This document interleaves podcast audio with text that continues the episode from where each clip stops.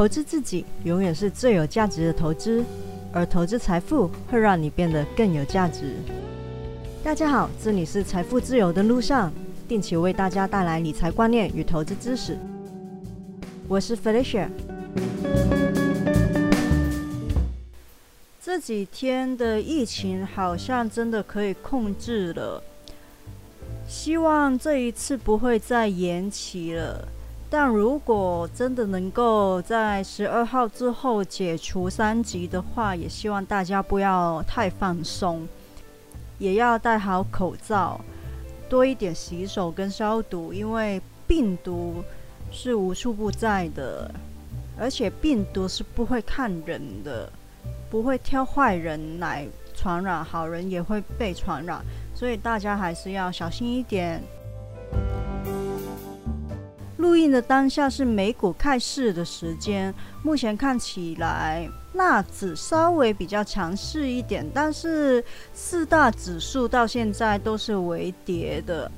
道琼最近真的比较弱，某程度也引证了我之前说的部分的资金流转到科技股去了。纳指目前短中长期的线型都蛮漂亮的，五日线看起来也有撑。所以我维持我之前的判断，美股现在仍然是多头的趋势，就算日后会回调，也应该是健康的回调回撤。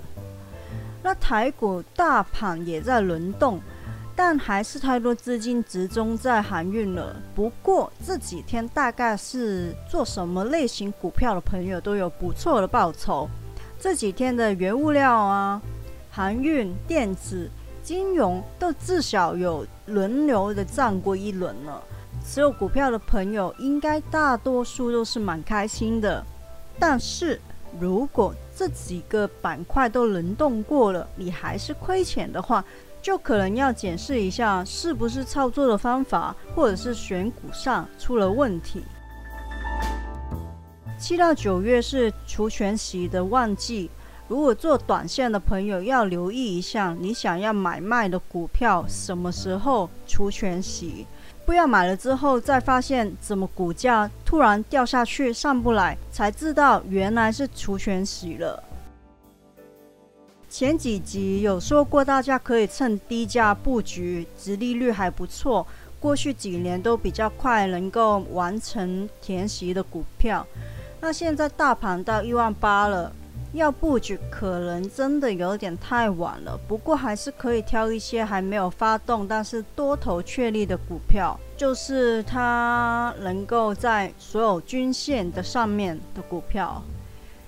毕竟很多公司都开始除权洗，是会扣大盘点数的，而且每到整数的关卡都很常会拉回再上去，稍微的震荡一下，所以其实。踏进除权息的旺季，这段时间大盘的增长应该是会放缓的，很可能是金金涨，或者是有一些回调，也是很正常的。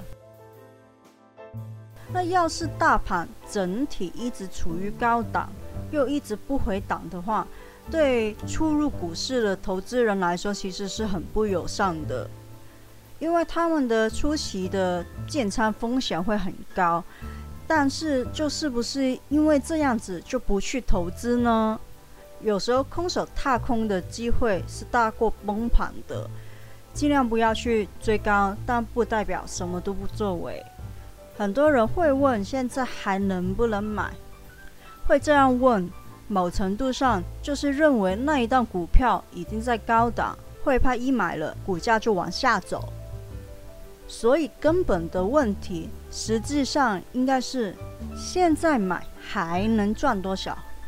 如果还能赚很多的话，当然不介意现在买入的价钱比较高，因为之后卖出的价格会更高。所以你到底想要赚多少趴呢？你打算用多少的时间去投资它呢？要不要设停损或者是停利点呢？如果要的话，又要设多少呢？这些问题才是你在投资前应该要去思考的。为什么很多人都建议新手可以投资美股呢？因为长远甚至是回溯历史去看，美股就是一个持续成长、持续往上进发的市场，指数屡创新高是种常态。就像现在的辣子也是这样子，正是因为它回档之后总是会回头创高，才会吸引投资人去投资。股市长期是呈现上涨的，代表。股市中上涨的天数和幅度会大于下跌的，不投资而错过市场上涨的概率，往往会大于投资在股市中但是亏钱的概率。这很适用于长期坚持投资。如果是因为常常处于高档就怕了，完全不投资的话，可能就会失去很多获利的可能。如果认为个股风险比较高的话，那么追踪大盘指数的被动型指数型的 ETF 就是一个蛮不错的选择。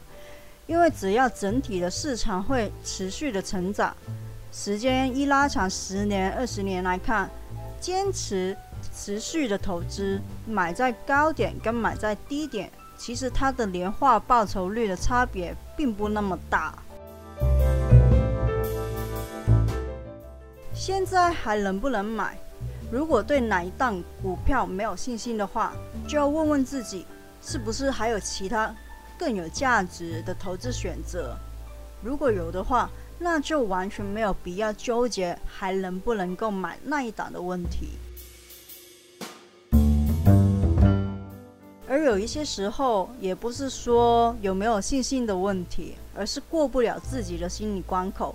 尤其是当你很熟悉那一档的股票，十年前那一档股票只是十块钱，但是十年后的今天，它的基本面、它的产业面可能已经有了翻天覆地的变化，它已经成长到过百元，未来甚至有机会是一千元。但是因为我们认识以前的他，就觉得它不应该那么贵。总觉得应该要回到十块钱的价钱才应该买，又或者是以前买过某一档的股票，几个月前你在某个你认为已经创高的价格把它卖出，结果今天再看它继续的创高，虽然你觉得它很好，你知道它是值得更高的价钱，但是又觉得自己买到过很便宜的，在三幺就把它卖掉了。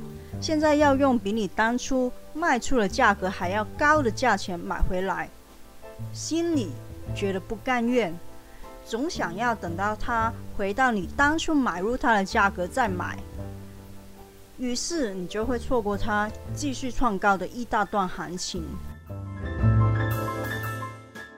所以啊，投资股票要理智，很多时候还得抹去以前有过的印象。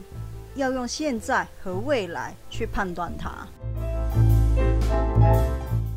这一集的内容就到这里，希望大家喜欢。喜欢的话，请订阅我的节目，分享给你的朋友、亲人听听看。我是 Felicia，下次见哦，拜拜。